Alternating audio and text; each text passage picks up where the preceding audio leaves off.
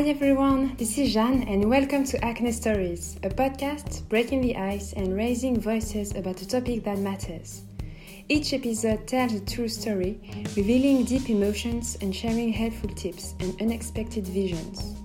The goal of this podcast is to make us feel better about ourselves, to accept our skin, to approach it differently, and perhaps to discover solutions you have not tried yet. In today's episode, you are going to meet Tara, who is sharing a skin story. Having followed all traditional methods and treatments to cure her acne, Tara will eventually discover her diet actually has an impact on her skin. Curious to experience more, she will investigate and try different diets. She is now happy to have a better skin and to have understood the root cause of her acne. This episode is a translation into English, which has been read by Olga. Bonjour, my name is Tara. I'm about to turn 23 and I live in Montpellier. Today I'm going to share with you my acne story, a long affair that started from the tender age of 11. Like for most of teenagers, it made its appearance with some small pimples and blackheads, the number of which were increasing progressively. It was a cystic and inflammatory acne with lots of cysts on the cheeks, around the jawline, and large red pimples, very inflamed and painful. So I went to see a dermatologist who prescribed lots of creams, which made the skin very dry. These creams turned out to be quite strong and damaged my skin, as their aim was to entirely dry the spots out. Applying these creams did not actually target the original cause of my acne, as it did not prevent the spots from reappearing. Eventually, my condition improved, but I still had some acne signs left. It was slightly better, but there were still new spots developing on my face. So again, I went to see a dermatologist, and this time I got a prescription for antibiotics. Antibiotics, I don't recall any miracle happened from this treatment. If I remember well, it appeased it a bit. I must warn you, though, that antibiotics cannot be taken permanently or as a long term treatment, as well as they are not recommended during the summertime because the sun exposure may irritate the skin in case you take them. So I took antibiotics during several months and I don't remember to have noticed impressive results. Then I tried zinc and all the medicines that could be prescribed by a dermatologist before moving on to the ultimate treatment for the most hopeless cases, the toughest acne. And so this treatment was Roaccutane. My parents did it when they were young, when they had acne in their youth. Acne is something hereditary in my family, I suppose. Everyone had or still has it, and this is not some pimples around. This is not a very severe acne condition either, but moderate, although very tenacious. It almost never disappears. It can be reduced to have the less visible pimples, but there it stays. I think of my sisters who received the Roaccutane treatment, and even years later, they do have a much better skin, something incomparable to what their skin looked like while they were having severe acne in their youth, but there is still a very light acne visible. At the age of 15, I started Roaccutane, which has heavy side effects and is quite restrictive. I think psychologically you are most affected because for most of the people there is a massive acne breakout during the first months of the treatment. It is as if all the spots which would have developed in the following years decided to appear all together just in a couple of months. And this is what happened to me exactly. I got voluminous pimples, very suppurating, over several months' time, and I could not either touch or burst them because of the risk of future scarring. So I had this granular skin with small hills, as I used to call them at the time. It was very difficult from a psychological point of view. Above all, during the very years when you want to seduce others to discover your body, and with acne on the face, it ruins everything. Self esteem is low, so it does have consequences far from being insignificant. Due to this acne breakout, self image suffers a great deal. Thanks God, it lasts several months only. After that, the skin is much better. For me, my skin has changed a lot, and the treatment was a precious help. Nevertheless, I must say I was a bit disappointed because I had put all my hopes in this treatment. For me, it was the ultimate solution, and this is what my dermatologist told me. With Roaccutane, acne is gone, skin becomes perfect. I was idealizing this treatment, above all because I had no idea what to do next.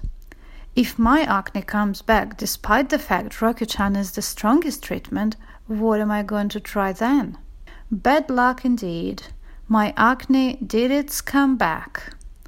It was less visible, with small imperfections and cysts around the jaw, and my skin was not smooth. My acne was light, but still there.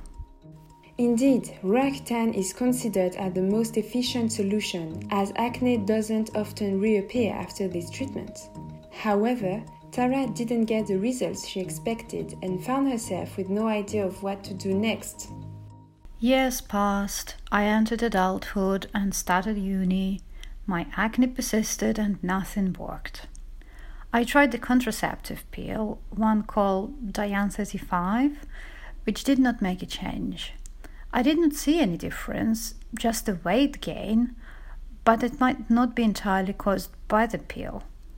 I then took another contraceptive pill specific for acne called Triafemi, with the same result, nothing changed. I then decided to do a hormonal test because I thought it was a hormonal acne, although I was a bit skeptical as my acne did not change when I was taking the contraceptive pills. So the blood test revealed I had a high rate of male hormones in my blood. I have been told this might be the cause of my acne. I concluded that I had a hormonal acne triggered by a rate above the average, indeed too high, of testosterone. After this, I received a treatment called Androcur, which is a hormonal treatment for women who have the same issues with male hormones, who might have uncharacteristic excessive face and body hair growth and strong acne. I took the treatment, which, in my opinion, has been prescribed to me too easily, as it's very heavy. Indeed, it happened that several months later, the benefits of Androcur became controversial as the new research revealed it could trigger brain tumors in the future.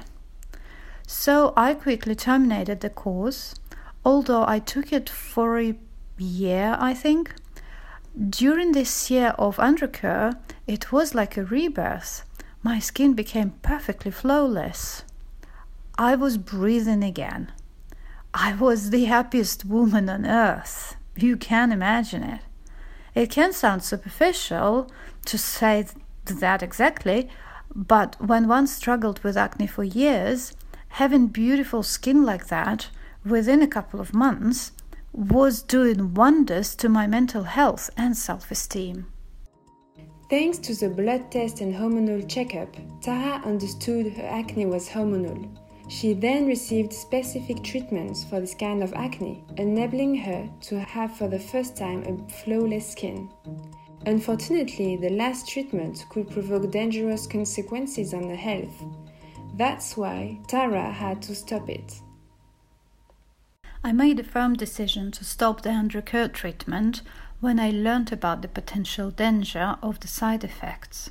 I cannot deny I was hesitating as I did not want at all to struggle with the vicious spiral of acne again. In other words, looking at myself in the mirror and feeling depressed, looking for solutions without finding any, so then feeling even more depressed.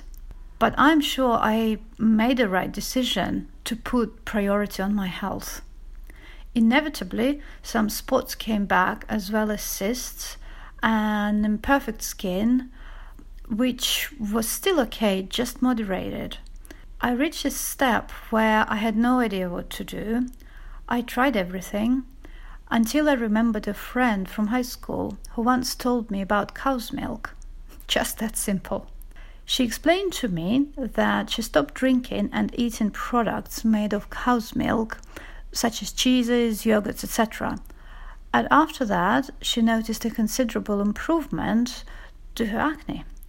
Since she totally stopped consuming dairy products. So I made my own research and discovered this had been experienced by lots of people, lots of women. Feeling hopeless and having no plan in mind, I decided to try. It was very difficult at the beginning because cow's milk is present in thick creams and cheeses, which are so tasty. It was not easy to stop eating all that. However, I noticed some quick changes. The change of the diet was really worth it. The most interesting was that finally I could identify the root cause of my acne. Most of the time I had pimples, but I had no idea what caused their development. Sometimes I tried to make a connection with my periods, but there were weeks during the months where I had lots of breakouts without connection to my periods. So it was very confusing. Well, I started paying lots of attention to the food I ate without making it into an eating disorder, such as orthorexia. Uh, just noticing when I was eating a certain kind of food, what impact did it have on my skin? It was rather a cause and effect approach. This is what I noticed about cow's milk. Since then, I stopped eating dairy products and instead I chose to drink goat's milk and sheep's milk.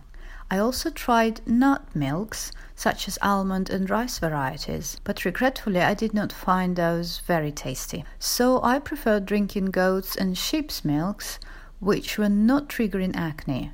Well, hallelujah! It also meant I could still eat goat's and sheep's cheeses as well as yogurts. So far, I am eating and drinking dairy products made of these two kinds of milk only. My skin was much better, and in the meantime, I went to see a naturopath who advised me to stop eating refined cereals and adopt a gluten free diet. But I was not ready yet because it meant all foods containing wheat, such as barley and oats, needed to be substituted by rice, buckwheat, or quinoa. I was not ready at that moment because, well, how to say, I was so fond of the French baguettes and all kinds of breads, which are so delicious. So it's definitely not easy to stop eating all that deliciousness. For a start, I tried eating whole grain cereals only, whole grain rice, wholemeal bread, and then I noticed a very, very slight improvement to my skin but acne was still a bit noticeable. It was less present because probably of the change of milks, but it was still there. Noticing clear changes on her skin according to what she was eating, Tara shares her experiences with food and explains us her current diet, slowing down her acne. But eventually, I decided to move on to a gluten free and refined sugar free diet. In other words, refined sugar is the white sugar which is traditionally used in our kitchens, present in candies and cakes and so on. It is a sugar which increases the glycemic index. Well, I'm neither a scientist nor biologist, but what I understood that any refined sugar increases insulin, leading to a peak moment when production of sebum excess is triggered. Anyway, what I noticed was that when I ate products containing wheat, gluten, and or refined sugar, or simply a good baguette, it was fatal for my skin. This is the reason why I stopped eating products containing gluten and refined sugars.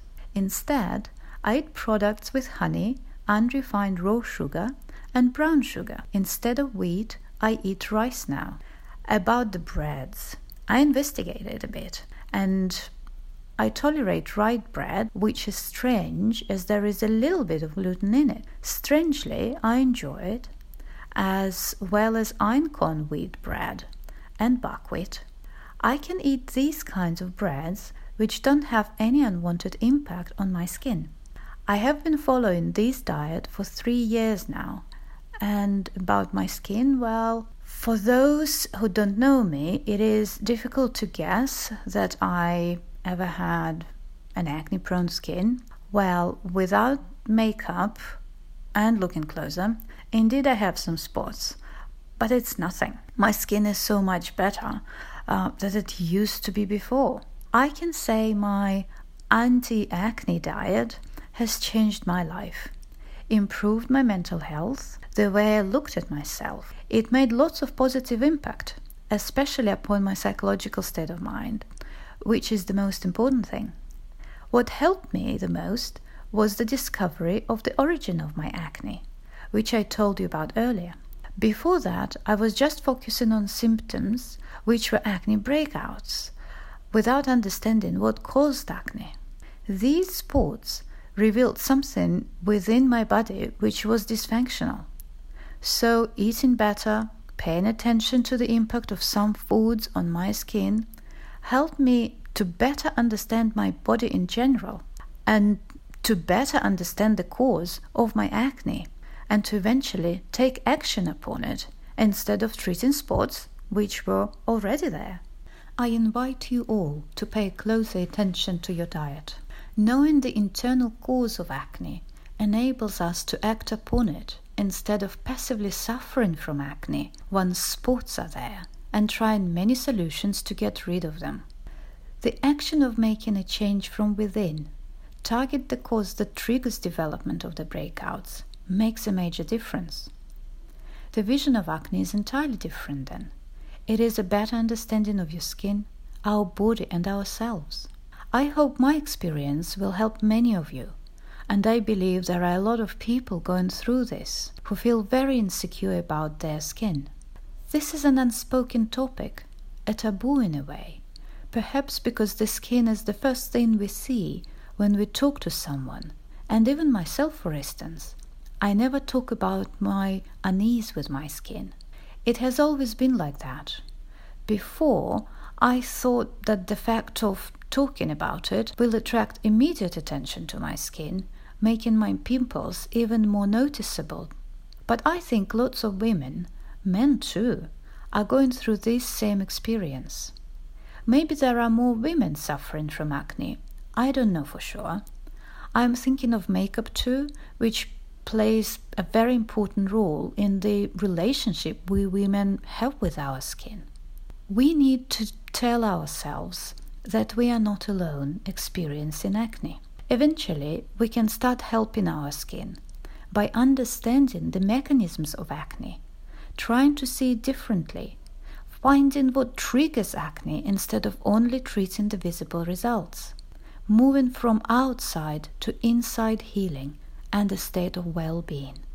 Voila! I hope this helps. A bientôt! I hope you enjoyed this episode. If you would like to share your story or your opinion on the podcast, you can get in touch with me by writing to acnestoriespodcast at gmail.com. Feel free to share this episode on social networks and to rate it on iTunes. Acne Stories is also available on Spotify and Deezer and has an Instagram page too. Have a great day and see you soon for the next episode.